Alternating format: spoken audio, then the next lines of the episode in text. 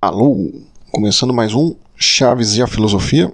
E eu vou pegar aqui um. Já que a gente falou da, do trágico em Chaves, né? É um texto muito interessante aqui, eu vou dar o crédito aqui, obviamente, né? Que é o Pecados, Demônios e Tentações em Chaves, do Ademir Luiz, né? Ele publicou faz um bom tempo esse texto, né? E eu acho que vale a pena a gente ler aqui, porque traz muito da ideia de Chaves e a filosofia, né? E ele fez uma bela explanação aqui, né? Que ele compara ali o universo do Chaves com justamente com o inferno, né? Então é seria o, o Bolanhos o criador de uma de uma das mais sutis, brilhantes e temíveis representações do inferno, né? Em qualquer das artes aí, o seriado Chaves foi o melhor que melhor representou esse inferno, né? Mas fiquem tranquilos, vocês vão entender aqui no, no texto, né? Eu espero, né? Então vocês se conformem, né?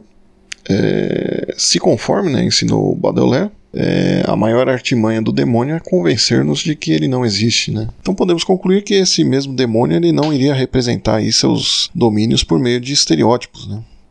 Escuridão, chamas, tridentes, lava, né? Ou seja, no caso aqui ele quer dizer que aparece sempre codificado essa alegoria do inferno, né? E no Chaves aqui não é diferente, né?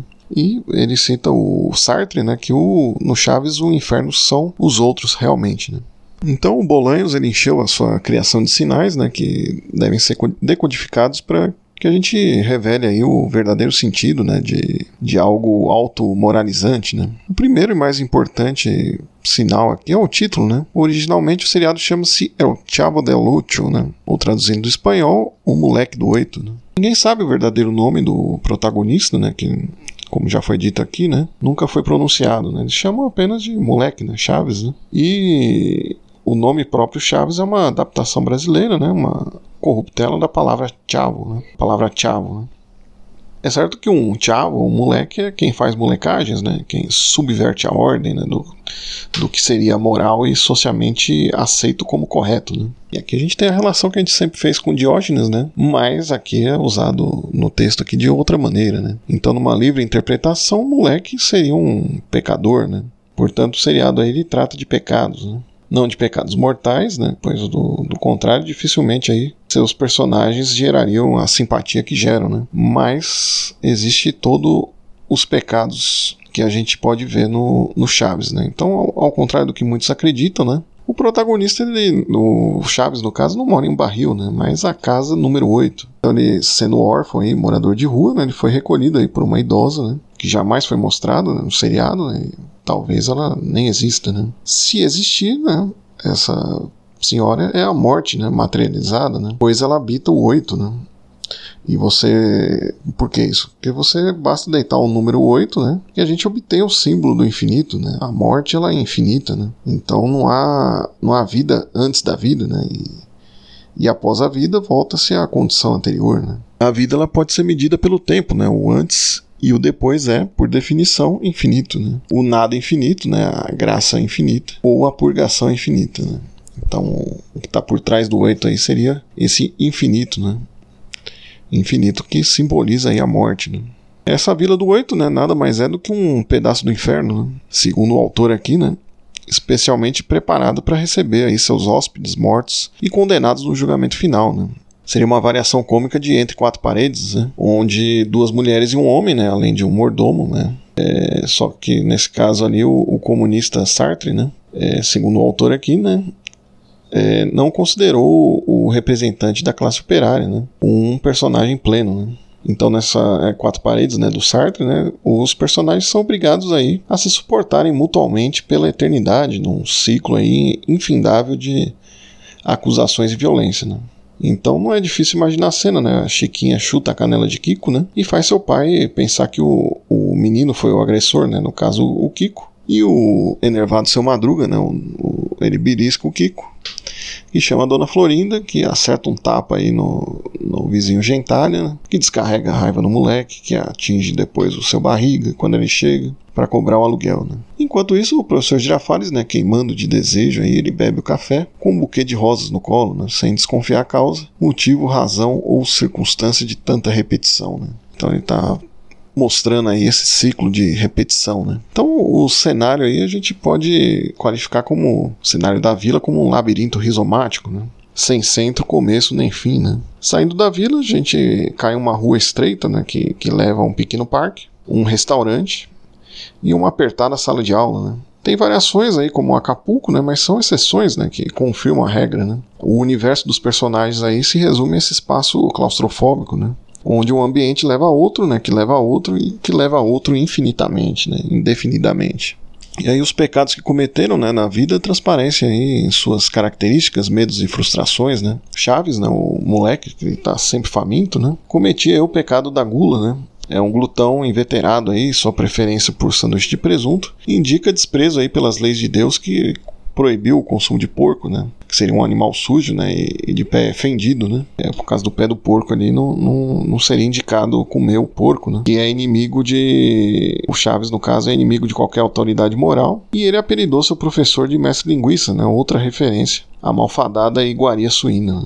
Então ele vai fazendo aqui a análise dos personagens, o seu Madruga, né, que tem muito trabalho aí para continuar sem trabalhar, e cometia aí o pecado da preguiça, né? Existem redobrados esforços aí, estratégias de fuga, né, para não pagar aí os indefectíveis 14 meses de aluguel, que nunca vão no, nunca se tornam 15 meses, né? E isso acaba denotando que a passagem do tempo ela tá suspensa, né, no, no, no universo do Chaves, né? Então, não é necessário lembrar até que 7 mais 7 é igual a 14, que na tradição crística aí, né, 70 vezes 0,07, né, 70 vezes 7, simboliza o infinito, da mesma forma que o 8, né. O símbolo aí de adição deitado, né, torna-se o de multiplicação, e a gente vê aqui que as coisas, né, as, as coisas moram aí nos detalhes, né. É impressionante até essa essa questão numerológica aí, né? Que o autor desse texto coloca. Né? Então a ganância do seu barriga, né? O seu barriga é o que tem a ganância, né? Porque fica cobrando né, o aluguel praticamente todos os dias, um aluguel mensal, né? E os golpes aí que o Chaves lhe aplica, né? Sempre que chega à vila, né? Acaba fazendo parte aí da, da punição, né? O fato dele possuir como veículo uma Brasília amarela, né? Liga imediatamente ao país Brasil, né? Indicando aí que em vida ele deve ter se envolvido em escândalos de, de corrupção, né?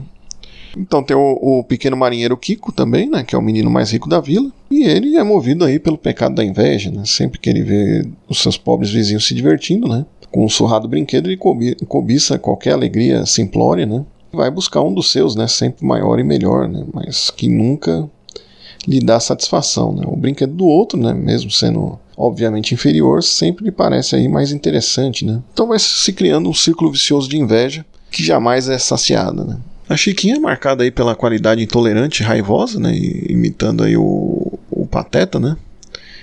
Que no, no desenho ele usava o automóvel aí como uma arma potencializador aí da, da sua ira. Né? Então a Chiquinha ela tem o pecado da ira, né? Morrendo aí em uma briga de trânsito na vila, né? É, tenta fazer o mesmo com o triciclo, né? Não foram poucas vezes que ela atropelou pés em brinquedos, né? Mas a musa que canta a ira do, do poderoso Aquiles, né? No caso é a Francisquinha, né? É, sendo menor e fisicamente mais fraca da vila, né? Ela, ela acaba só chorando, né? Ela não consegue aplacar ali a sua, a sua ira, né? Então, no caso, ela está distante aí dessa de satisfazer esse desejo de ira, mas embora tá tá marcado aí, né? Dona Florinda professor Girafales, né, libertinos, né? Num porte aí de Marquês de Sade e Messalina, né? Seriam talvez os próprios, não sei, né? São mestres na arte da luxúria, né? Eles acabaram condenados aí a uma eternidade de abstinência sexual, né? Acaba tendo a mente almeja, né? Mas o corpo não acompanha, né? Então eles consomem infindáveis xícaras de café, né? Que com propriedades estimulantes alimentam ainda mais o fogo que não pode se debelar, né? Então o professor Girafales ele fuma em sala né, de aula, porque o Chaves ele foi gravado aí antes da, da questão do, do, do, cigarro ser proibido, né? Isso pode remeter até um, um ali de, de, de se acender o cigarro ali após após o ato, né? Então é uma, é uma questão ali que está muito implícita numa simbologia aí, que no caso, como não há esse. como não é satisfeito o desejo de luxúria dos dois, né? Acaba aparecendo sempre, sempre essa questão ali de não satisfeito, né? E além do cigarro, tem a, a trilha sonora, né? O, que não por acaso é a trilha do. a mesma trilha do E o Vento Levou, né? E a frase final desse filme é amanhã será outro dia, né? E na Vilas do Chaves, né, sempre haverá outro dia e outra xícara de café. A dona Clotilde, né, a bruxa do 71, né, padecia aí de ela tem um pecado aí da extrema vaidade, né? O, o gênio Bolanhos, criador da série, ele teve a sutileza aí de, de convidar uma ex-miss, né, a espanhola Angelines Fernandes, né, para interpretar a personagem, né? Novamente, o signo de uma condenação eterna aparece, né? 71 nada mais é do que 7 mais 1, que dá igual a 8, né? E o animal de estimação da dona Clotilde, significativamente chamado de Satanás, né? Chama atenção para outro elemento importante, né? A presença de diversos demônios errantes na vila. Né? Trata-se de uma besta transmorfa, né? Em alguns episódios, o Satanás é um gato, em outro é um cão. E diferente do paradoxo do coelho-pato de Jastrow, Wittgenstein e Thomas Kuhn, é, que servia ao desenvolvimento da razão, o gato-cão é uma representação do misticismo, né? quando se fala que é, é, o cão em pessoa. Né? E em 1589, o teólogo Peter Bisping, no livro Bisping é, Classification of Demons, estabeleceu que cada um dos sete pecados capitais possui um patrono infernal. Né? Sistematicamente, Lúcifer, né, nome pelo qual muitos chamam Satanás, né, gera a vaidade. Os outros são Asmodeu, né, que gera luxúria, Beuzebu a gula, Mammon a ganância, Belfegor a preguiça, Azazel a ira e Leviatã a inveja. E não nos enganemos aqui, eles, eles rondam a vila do Chaves, né? Aparecem aí circunstancialmente para promover desordem, dor e tentação. Se o gato-cão Lúcifer Satanás, né, ajuda a difundir o boato que a Dona Clotilde é uma bruxa, e parece óbvio que a bela menina Patti e sua tia Glória são Beuzebu e Belfegor, né? metamorfoseados em súcubos, é, demônios sexuais femininos, prontos para atiçar outros apetites aí do moleque, tirar a seu madruga do seu estado de letargia. Né? Por sua vez, o galã de novelas Hector Bonilha, né, que visitou a vila, nada mais é do que um Asmodeu, né, na forma de um incubo, né, um demônio sexual masculino, né, com a missão de tumultuar a relação do casal de libertinos. Né. E Nhonho é Mammon, instigando o pai avaro a gastar. Né? Pops é Azazel, esmerando-se em despertar aí a ira de Chiquinha, né, com a sua futilidade enervante. Godines é Leviatã, né, atiçando a inveja de Kiko, com suas respostas aí certeiras né, do, ao mestre linguiça. E mais figuras aí de pouca relevância, como Dona Neves, Seu Furtado, né? Os jogadores de ioiô, os alunos anônimos da escola, né? Os clientes do restaurante, tem o pessoal do parque, do Festival de Boa Vizinhança. E outros coadjuvantes são entidades demoníacas menores com a função de criar uma ilusão de normalidade. Então, de fato, aí os frequentadores da vila parecem aí não estar conscientes da sua condição, né? Os adultos por serem autocentrados e as crianças por estarem aí duplamente amaldiçoados aí, regredidos à condição infantil, talvez como o espelho da imaturidade emocional que levou à conduta pecadora deles, né? Então, enquanto muitas pessoas sonham em possuir a experiência da maturidade, né, em um corpo jovem, eles mantiveram o corpo que possuíam na hora da morte, né? mas quase sem nenhuma experiência, né? Então, essas são as sutilezas aí dessa burocracia infernal, né? O carteiro Jaiminho, né, em sua função aí de portador de mensagens, é o único representante do lado de cá, né, o lado diferente disso, né. Um médium, né, ele é um médium que tenta fazer contato aí com essa outra dimensão, né.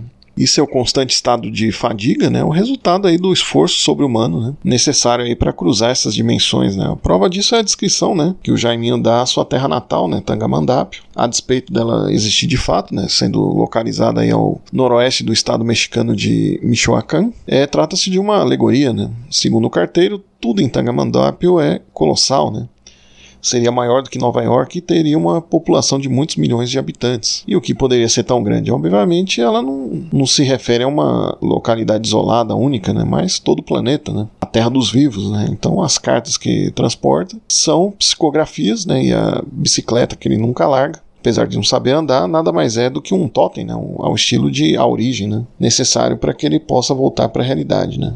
Então, o, é, é o Chavo Delúcio, né? o Bolanhos, né? que seria um Kami asteca, né? Ele criou sua própria versão aí do mito de Sísifo, né? O moleque, né, o Chaves, né, e companhia, eles estão condenados aí a empurrar inutilmente por uma ladeira íngreme essa inútil pedra chamada cotidiano, né? Que sempre rola de volta, né, obrigando-os aí a, ao tormento do eterno retorno, né? A pedra do Kiko é quadrada, né? Ela não rola, Ela acaba deslizando, né? E tudo isso é cômico aí, apesar de trágico, né? E assim encerra esse texto aí nessa nessa longa postagem aqui, né, que a gente faz aqui para retratar aí uma forma criativa, né, de, de de usar né, elementos ali filosóficos né, e, e descrever né, esse ambiente. É um pouco forçado, poderia dizer alguns, né, mas isso faz parte das fanfics, né, e uma fanfic utilizada aí para com fins nobres aí de capturar várias referências, né, então foi o, é um texto de muita inspiração aí para a gente que está fazendo aqui o Chaves é Filosofia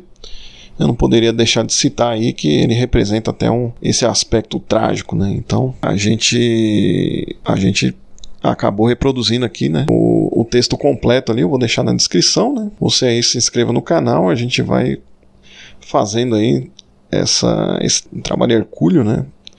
E a gente, mais no geral, foi o texto, no, acho que foi o vídeo mais longo do canal, mas por uma boa causa. E a gente volta com a programação normal aí, né? No, nesse mesmo horário.